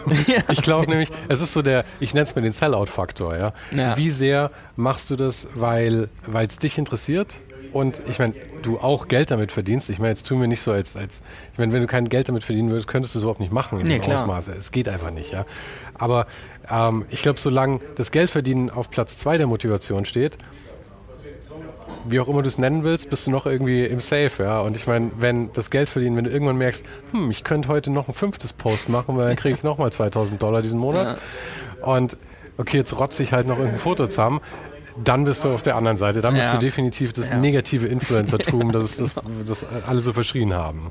Ja, da bin ich bei dir auf jeden Fall. Also ich glaube, da muss man auch für sich selbst einfach ja. einen Weg finden, wie man damit umgeht, wie man das, wie man das vor sich selbst rechtfertigt, ob was man da für eine Herangehensweise hat. Das sind halt auch so Themen, äh, die beschäftigen ja viele Leute jetzt ähm, gar nicht nur Influencer, sondern ich glaube allgemein Leute, wenn die sich mit Social Media befassen oder mit ihrem eigenen Umgang, den reflektieren oder man merkt, man bekommt eigentlich oft schlechte Laune, wenn man, wenn man Instagram öffnet. Warum ist das so? Oder ja, ist es unbedingt Neid auf irgendwas, was andere machen oder was ist es? Also es ist halt ein super spannendes Thema auch, womit ich mich halt auch sehr, sehr viel auseinandersetze. Ähm, und ähm, ja, wie du sagst, also es ist, glaube ich, nicht so, nicht einfach irgendwie so, man kann die Leute nicht einfach so in Schubladen stecken. Ja. Ähm, Aber wir haben jetzt die ganze Zeit, äh, ich meine, ja, ziemlich viel über die Sneaker und das alles gesprochen. Genau, ne? ja. Aber ich meine, wenn wir es so betrachten, wie du jetzt gerade gesagt hast, dann sind das, ist das ja die eine Seite der Medaille quasi, das eher mhm. kommerzgetriebene und wo vielleicht auch ein bisschen ja, also die, die, die negativeren Punkte mitschwingen. Ebenso dieses Haben wollen und, und dann auch ein bisschen Neid und all solche Sachen. Aber auf der anderen Seite hast du ja was total Wholesome auf der anderen Seite. Und du hast äh, German Romers dann gegründet. Genau. Und ähm, war, äh, wann kam das? Hat sich das parallel zu den Sneakern entwickelt, nehme ich an? Oder? Das kam noch ein bisschen später. Ähm, das war dann so 2000, Anfang 2015. Mhm. Ähm, das heißt, da hatte ich dann zwei, drei Jahre äh, bei Snipes gearbeitet und ähm, habe dann, glaube ich, äh, irgendwie immer noch irgendwas anderes gesucht, was fotografisch mich interessiert ich habe dann genau nebenher halt Events fotografiert, habe Hochzeiten gemacht, uh. ähm, habe ja, diverse Dinge ausprobiert, habe vielleicht mal ein paar Porträts gemacht von Menschen, aber habe irgendwie nicht so richtig das gefunden, wo, wo der Funke irgendwie kam, weißt du. Mhm. Ähm, und dann, muss ich sagen, wurde ich damals auch geinfluenced von Instagram schon, äh, weil ich recht früh auf der Plattform war und dann, ähm, ja, so im Laufe 20, 20, 2014 dann ähm, Bilder entdeckt habe von Landschaften, die mich halt total gecatcht haben. Und das war, ähm, das waren halt Fotografien aus dem Pacific Northwest, also da die Gegend um Seattle, Portland, ähm, Nordwesten der USA. Da gibt es halt sehr moosige Wälder und Nebel und so. Und da äh, hatte damals ein Fotograf, den ich da entdeckt habe, ähm, der hat da so Bilder gemacht, die von der Bearbeitung und von dem, was man da gesehen hat, einfach sowas hatte ich vorher halt noch nicht gesehen. Oder für mich war Landschaftsfotografie da, bis dahin eigentlich so, okay, das ist halt so Postkartenkram.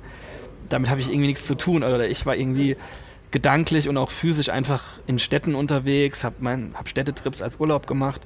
Ähm, ich hatte gar nicht so, mein, mein Kopf war gar nicht so richtig offen für, für diese Outdoor-Welt irgendwie. Ach, tatsächlich, also du bist bis zu dem Zeitpunkt bist du äh, die, die Fotos haben dich dann in, in die ja, Natur gebracht, ja. oder wie?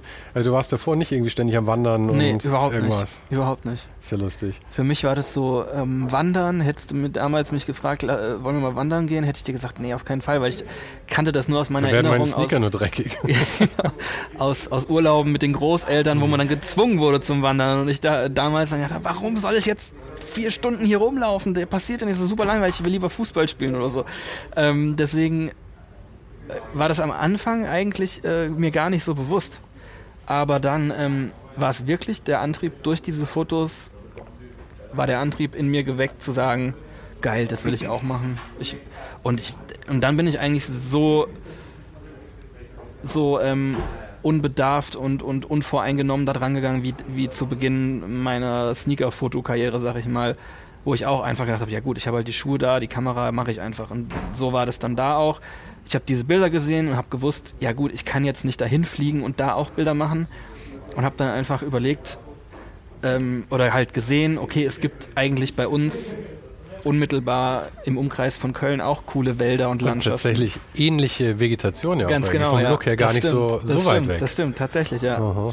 Du, du, hast halt gewisse Ecken, wo es halt könnte eins zu eins so auch da entstanden sein und das ähm, war dann so der, der, die Initialzündung, so einfach habe mich dann damals mit dem äh, Kollegen, der, der auch heute bei den Romers dabei ist, Hannes Becker, der war damals schon ähm, so relativ früh dabei, dass der so Deutschland Landschaftsbilder gemacht hat, aber auch in diesem bisschen mystischen Look, nenne ich es jetzt einfach mal. Und mit dem hatte ich mich damals dann verabredet und dann haben wir uns einfach mal getroffen und haben Bilder gemacht. Äh, und sind da so wild durch die Eifel gefahren und haben einfach geguckt, hier und da, okay, da ist noch Nebel, lass mal dahin fahren. Mhm. Dann ausgestiegen, durch Oder den Wald gelaufen und einfach, einfach wie so, wie so kleine Kinder einfach ähm, rumgerannt, Bilder gemacht, äh, das irgendwie, irgendwie gemerkt, oh geil, es ist eigentlich auch ein geiles Erlebnis, draußen zu sein, die frische Luft zu atmen, die, die Feuchtigkeit zu spüren und so, ne? Aber das heißt, du hast eigentlich in den sauren Apfel gebissen und hast gesagt, okay, ich finde diese Art von Fotos so cool. Ja. Ich habe zwar überhaupt keinen Bock, wandern zu gehen, aber ich mache es jetzt einfach mal, damit ich diese Fotos machen kann, oder wie? Ja, irgendwie schon. Aha. Also, ähm, wie gesagt, am Anfang war, ich habe da wieder keine Gedanken dazu gemacht, was es jetzt eigentlich mit sich bringt und so. Sondern ich wollte, habe einfach gewusst, okay, ich möchte jetzt auch in Wald, einen Nebelwald und Bilder machen, so. Also wo muss ich da hin? Ah, Eifel, okay, alles klar, da gibt es geile Wälder, da, da gibt es oft Nebel im Herbst. Dann ähm, fahren wir mal hin und machen das. Und so ging es halt einfach los. Und dann hat man relativ schnell äh, dann, ja, es ist auch wieder ein, ein Aspekt, den ich an Instagram eigentlich schon immer super cool fand dass es eigentlich eine App war, die Leute zusammenbringt. Und das war bei uns damals auch so, dass man dann, ähm, ja, als ich mit Hannes unterwegs war, wir dann einfach, dann quatscht man ja und dann so und dann zeigt man sich auf der App andere Leute, die auch so Fotos machen. Und dann haben wir halt irgendwie relativ schnell gesehen, ey, es gibt echt in Deutschland verteilt viele, viele Leute, die das machen. So, also jetzt gar nicht groß ins Ausland fahren, sondern einfach in Deutschland geile so mhm. Landschaftsbilder machen oder Outdoor ähm, Outdoor-Erlebnisse festhalten. Ähm, halt eben abseits von diesem sonnigen Postkartenmotiv, sondern eben so ein bisschen das, äh, die moderne Interpretation, sondern auch Schlechtwetter-Landschaftsfotografie, was es bis dato, glaube ich, äh, nicht so populär gegeben hat, glaube ich. Ähm, und dann hat man eben einfach ganz unkompliziert eine Handvoll Leute über die App kontaktiert und gesagt, hey, äh, ich habe hier so eine Idee, dass wir so eine Art Foto-Community gründen, äh, wo wir einfach so ein bisschen so auch zeigen wollen, dass man in Deutschland auch coole Bilder machen kann. Aber wie lange hast du diese Art von Bilder gemacht, bevor du dann diese Idee hattest, da wirklich ja. eine Community rauszumachen? Ich, ich mein, zwei Monate. Echt? Ja. Mit also, wie viel, weil ich meine, du, du willst ja wahrscheinlich auch irgendwie ein gewisses Repertoire an Bildern haben, das dich irgendwie darstellt, wenn du jemanden anschreibst, oder? Weil ich meine, wenn ja, du jetzt irgendwie sagst, ja. hey, hast du Bock mit mir irgendwie, wir machen irgendwie so ein Kollektiv auf und auf deiner Seite sind irgendwie 999 Sneaker-Fotos und zwei Fotos vom Wald irgendwie. Genau, irgendwie so, aber, aber das trifft es eigentlich ganz ja? gut, ja. Und das hatte die Leute aber, ja, das war den Leuten ja egal. Das ging ja darum, okay, okay alle haben Bock darauf ähm, mhm. und dann ging es ja auch darum, das zu starten und dann zu sagen, wir wollen ab jetzt dann zeigen, was wir so machen oder mhm was jeder so macht. Und dann äh, haben wir das ganz unkompliziert gestartet und ähm, anscheinend zu einem sehr günstigen Zeitpunkt, weil das halt relativ schnell sehr populär geworden ist und dann im Laufe der nächsten zwei, drei Jahre bis, sage ich mal, 2018 hin dann auf vielen Ebenen sich so viel so schnell weiterentwickelt hat. Also zum einen erstmal, dass, dass Instagram selbst extrem viel mehr Popularität gewonnen hat. Dass es so ein bisschen langsam angefangen hat, äh, Facebook den Rang abzulaufen, dass Leute dahin gehen, dass äh, halt einfach mehr Nutzer bekommt, ähm, dass die App sich weiterentwickelt, neue Features bekommt und so weiter. Ähm, das heißt, das war erstmal ein großer Faktor. Dann natürlich, dass äh, dieses ganze Landschaftsfotografie-Thema plötzlich so durch die Decke gegangen ist. Das sind alles so Faktoren, die da so mit reingespielt haben, dass das alles ja. irgendwie. Und dann natürlich noch der weitere Trend, dass, dass wir dann auch natürlich, das natürlich ganz cool war, äh, zu sehen, okay, man, ich muss jetzt gar nicht nach Neuseeland fliegen, sondern ich kann auch auf die Seite von, der, von den Romers gehen und mir da Inspiration holen für Abenteuer, die ich halt hier in Deutschland haben kann oder halt im nahen, näheren Umfeld. Ähm, und ich glaube, dass das bis heute eigentlich, äh, oder viele Menschen, die ich halt treffe, die, die sagen, ja, Jim Romers, ja, kenne ich auf jeden Fall. Da, da, da gucke ich immer rein, wenn ich gucke, was ich am Wochenende für einen Ausflug machen will oder so. Und das ist ja eigentlich auch eine coole Sache, dass man dann, äh, dann auch so Feedback bekommt, dass die Leute das einfach wirklich inspiriert dazu, selbst rauszugehen und was zu machen und zu erleben. Und das ist und dieses Kollektiv, also mit den German Romers, war das, war da auch irgendwie, ähm, klingt jetzt total scheiße, aber so eine kommerzielle Nutzung dann irgendwie drin, dass ihr auch irgendwie so als Kollektiv rausgegangen seid und produziert habt für Kunden dann schon? Oder war Ab, da irgendwie. Ja, absolut gar nicht. Null. Gar nicht. Richtig null. Also, Kam das irgendwann dann? Oder? Ja, das hat sich dann natürlich dahin entwickelt. Also Aha. zu Beginn war von unseren, ich nenne es jetzt mal Gründungsmitgliedern, muss ich kurz überlegen. Ich glaube, war ich fast der Einzige, der seinen Lebensunterhalt mit Fotografie bestritten hat. Also alle anderen waren entweder noch Schüler, Studenten. Wir oder auch irgendwie dabei, der war irgendwie 14 oder 15, so. ja. 15, ja. Der ist mittlerweile, der Janik, der ist hier auch aus München, der mhm. ist mittlerweile 21, glaube ich. Mhm. Also ja, es ist schon.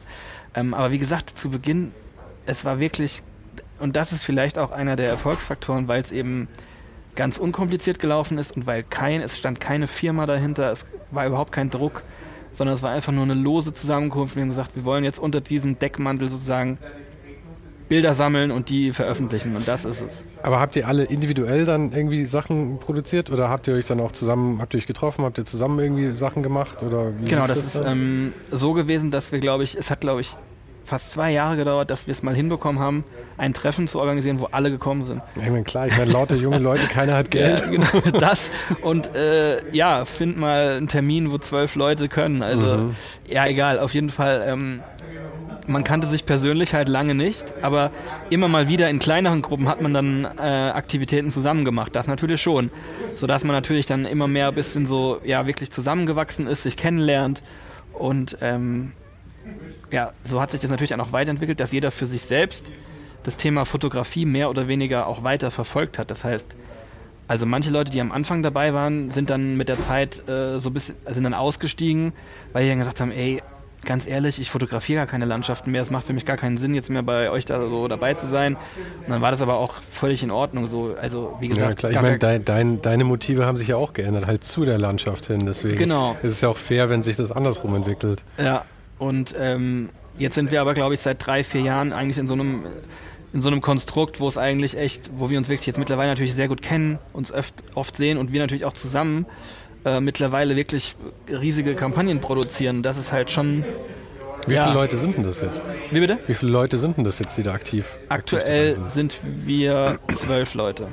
Und wenn ihr dann zusammen produziert, ähm, ich meine, das ist irgendwie vielleicht eine dröge Frage, aber mich interessiert es tatsächlich. Ja. Ist es, äh, habt ihr dafür eine Firma gegründet oder so? Oder rechnet ihr das alle individuell ab und schubst euch die Kohle hin und her? Oder genau. wie läuft das? Ähm, es gibt es gibt bis heute ist es eine lose Zusammenkunft. Also mhm. German Romans ist keine Firma. Also lauter Freelancer. Genau, jeder, jeder hat sein eigenes Business sozusagen.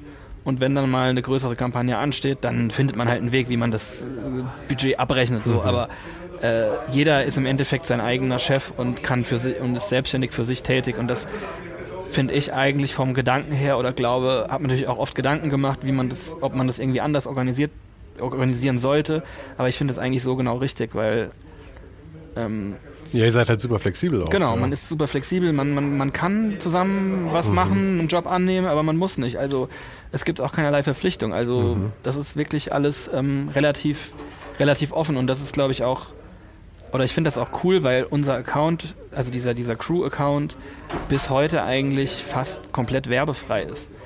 Aus dem Grund, weil es eben, es steht jetzt keine Firma dahinter oder kein kommerzieller Druck oder es muss damit kein Geld verdient werden, sondern ähm, wir haben das eigentlich bis heute so gehandhabt, dass wir da einfach nur Bilder posten wollen und Leute inspirieren wollen und einen Platz schaffen wollen, um sich gegenseitig zu inspirieren und auszutauschen. Und so. gleichzeitig ist es ja auch die beste Art von Portfolio dann, eben nicht brandgetrieben genau. oder so, sondern wirklich einfach so tolle Fotos, hinter denen man selber steht und nicht gepostet, genau. weil XY halt der Also natürlich haben wir im Laufe der Jahre hier und da auch schon mal größere Aktionen mit, mit, mit Firmen gemacht, aber wir versuchen dann schon immer genau abzuwägen, ob es was ist, wo wir alle dahinter stehen ähm, dass wir dann irgendwie sagen, das ist ein guter Fit. Mhm. Und wenn's, wenn das nicht gegeben ist, dann sagen, haben wir auch halt gar kein Problem zu sagen, nee, sorry, also mhm. machen wir nicht.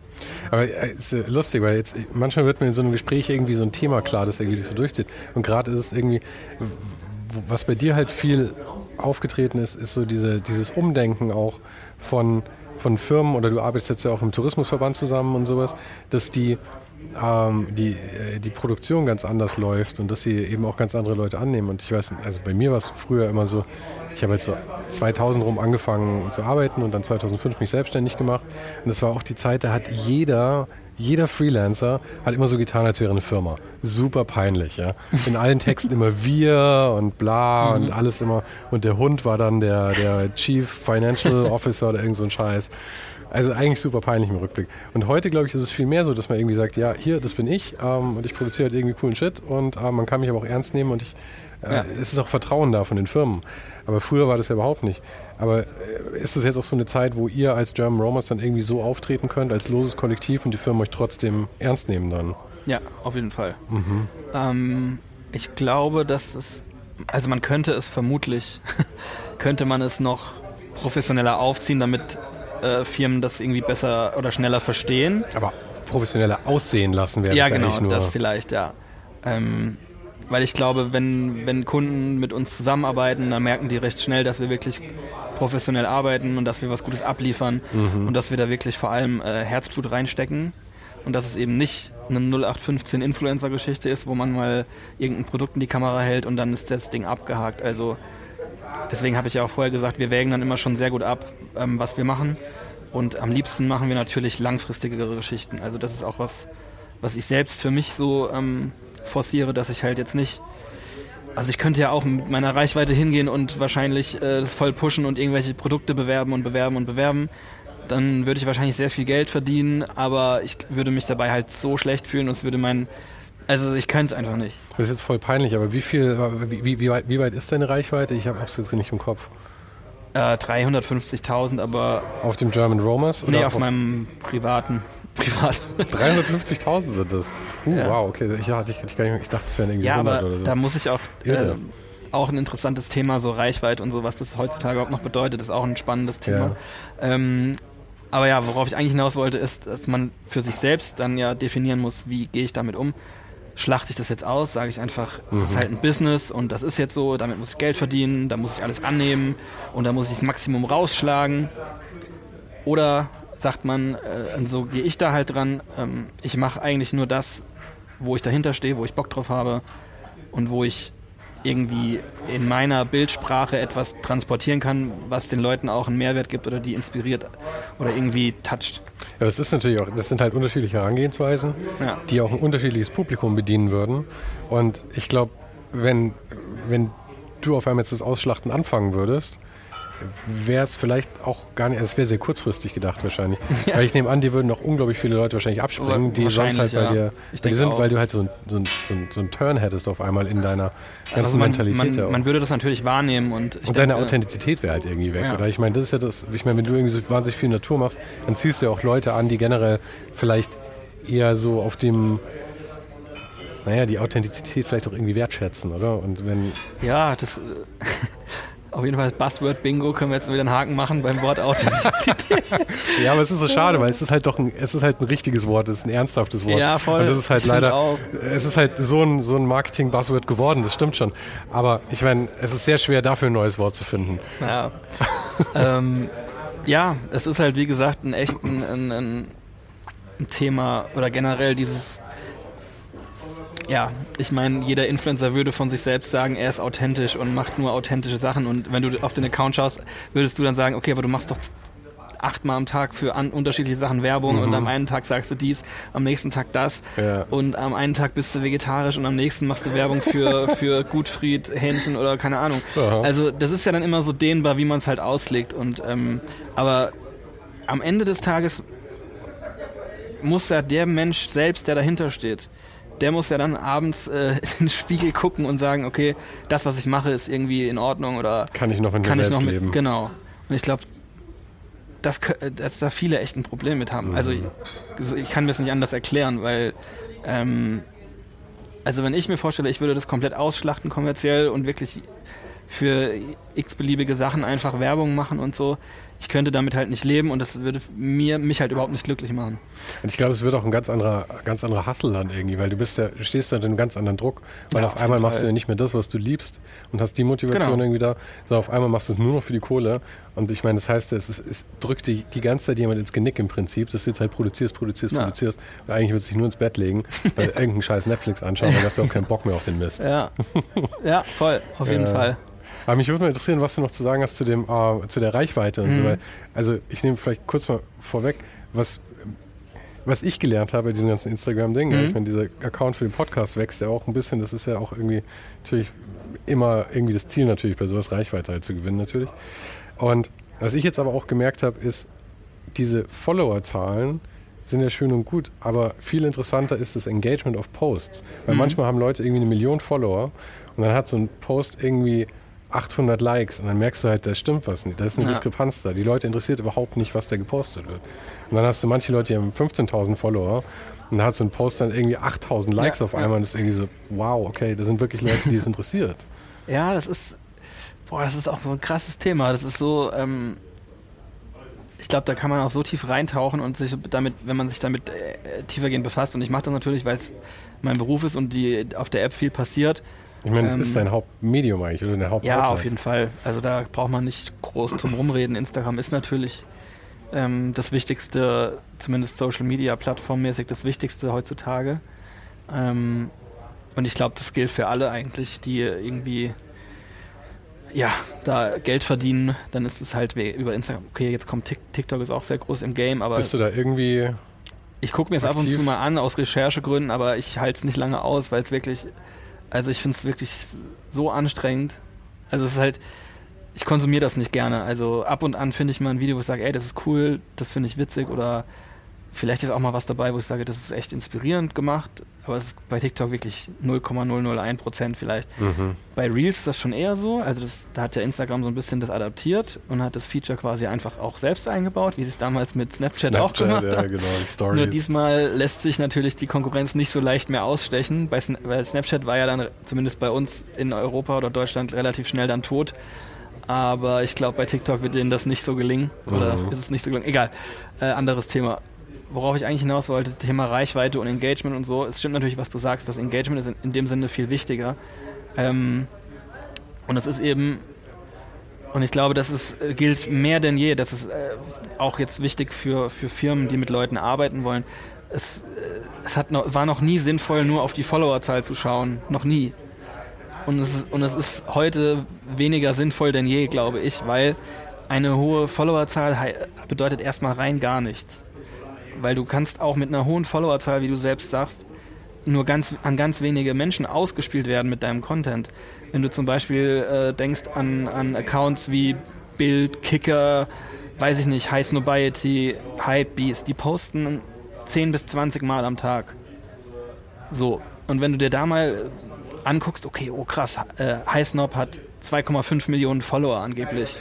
Ich sag schon angeblich, weil dann gehst du auf einen Post, den die machen und der hat dann irgendwie fünf Kommentare und 2000 Likes.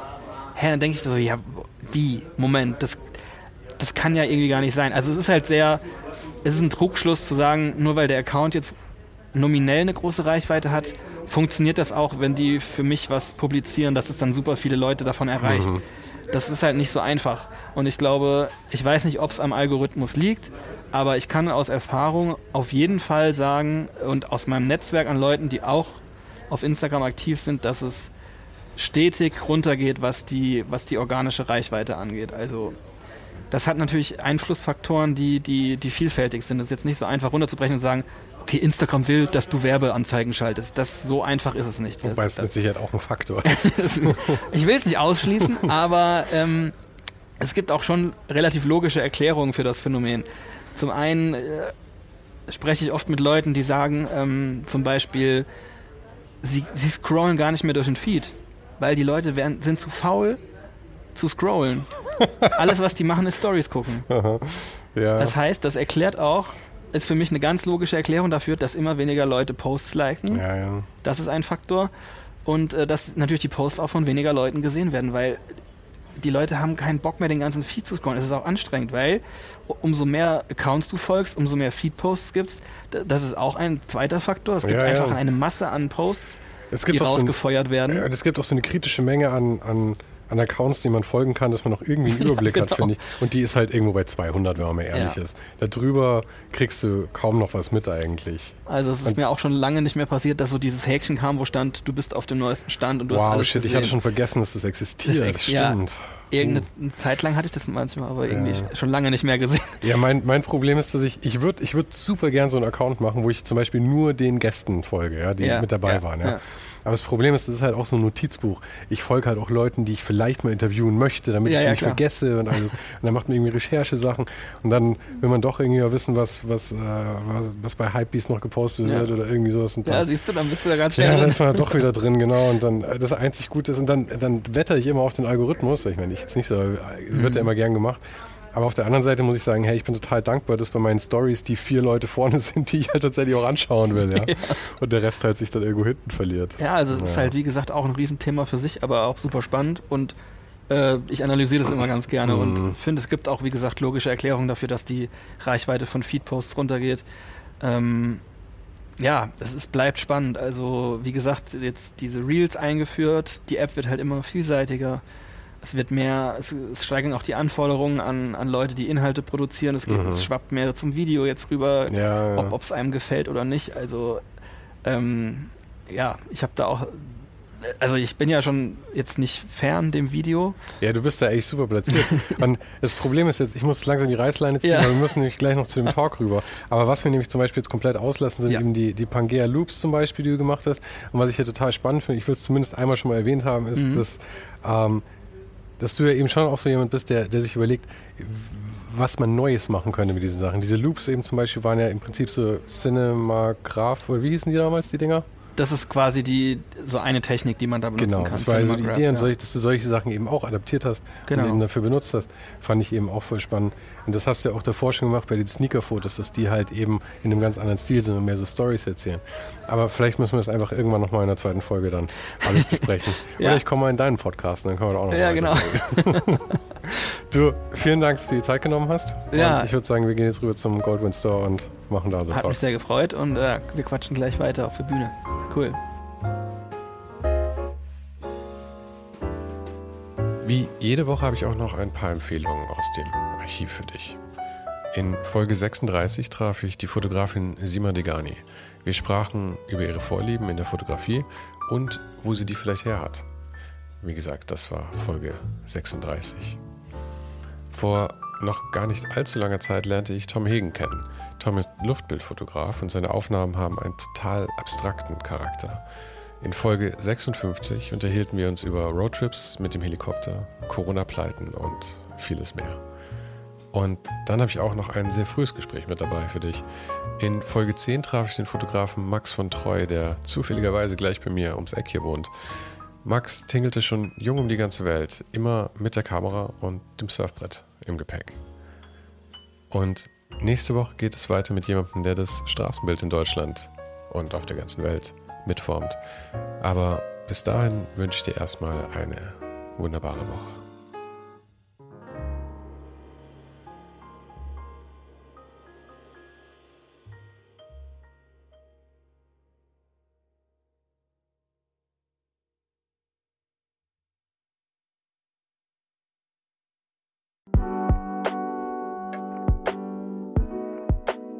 Das war's für heute. Falls du gerade eine von den älteren Folgen hörst, ist es gut möglich, dass du jetzt ein zweites Outro hörst.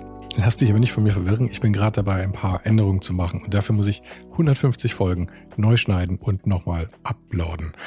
Du kannst dir wahrscheinlich vorstellen, dass das ein kleines bisschen dauert. Falls du mich und die Show supporten möchtest, gibt's dafür ein paar Möglichkeiten. Auf patreon.com slash svensaro gibt's jede Woche Bonusmaterial, exklusiv nur für Supporter.